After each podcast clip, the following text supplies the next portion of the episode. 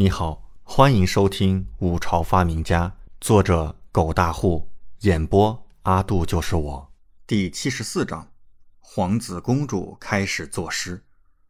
李准笑笑不回答。风犬国要和狼国打仗，前阵子狼国出使五朝的事情已经传遍了天下，那风犬国怎会放过这个机会？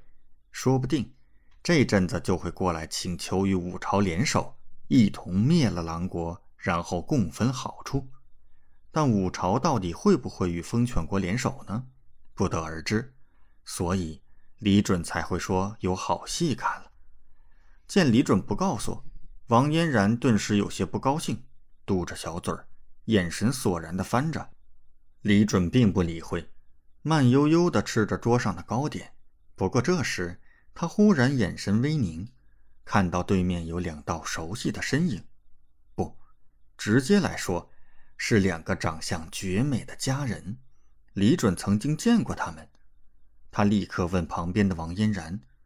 王嫣然略有不高兴地看了他一眼，但还是回答道：“殿下，那是南国使臣团中女眷，每年来进贡都会来，好像姓赵。”李准恍然大悟，原来是南国使臣的女眷。至于那两个绝色佳人的名字，他知道，一个叫赵芷柔，一个叫赵香凝。前阵子在长安灯会上，李准还帮着姐妹俩解过灯谜，算是相识一场了。当然，他认出了当初戴着面巾、不以完整面容示人的二女，但那赵香凝不见得会认出自己。当晚天色昏暗，自己和对方交谈的时间甚短，不一定认识自己。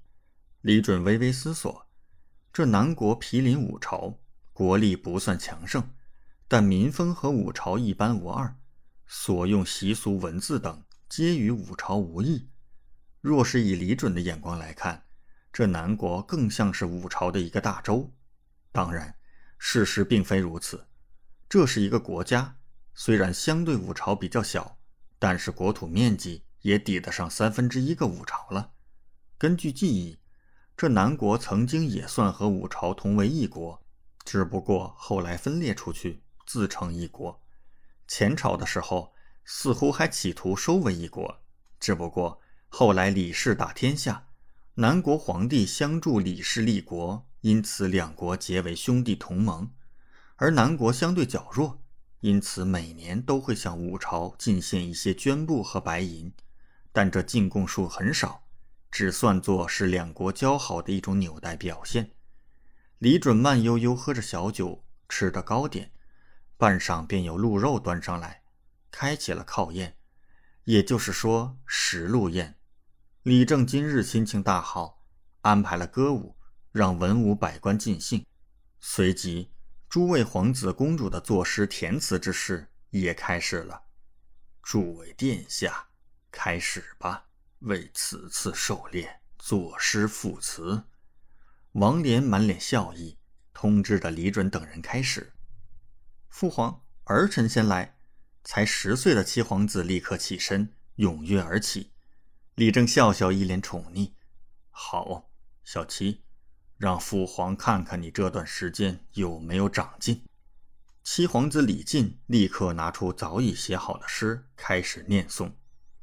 山高水长远，男儿当竞猎。长风迎高林，轻抚群鹿雁。好诗，好诗！李准内心吐槽：这写的什么玩意儿？平仄不对，押韵全无。群臣听到这首诗，面面相觑。不过大家也听到了，总有马屁精。七殿下如此年纪，便能写出几分意境，着实了得。是啊。若是再有些许年岁，七皇子必定是才华横溢呀。李正看了一眼李靖，却也没责怪，而是稍稍警戒道：“皇儿，你这诗有几分意境，不过在一些格律和押韵上还要下番苦功呢。”李靖小脸一苦，当即知道李正这是在敲打自己，立刻回道：“是父皇，儿臣必定加倍努力。”好。李正笑笑，看向其余的皇子和公主：“下一个谁来？”父皇，儿臣也来试试。八公主李香竹走了出来。好，香儿，你来试试。李正笑道。李香竹也是拿出自己早已写好的诗：“林路惊深雪，天子立藩功。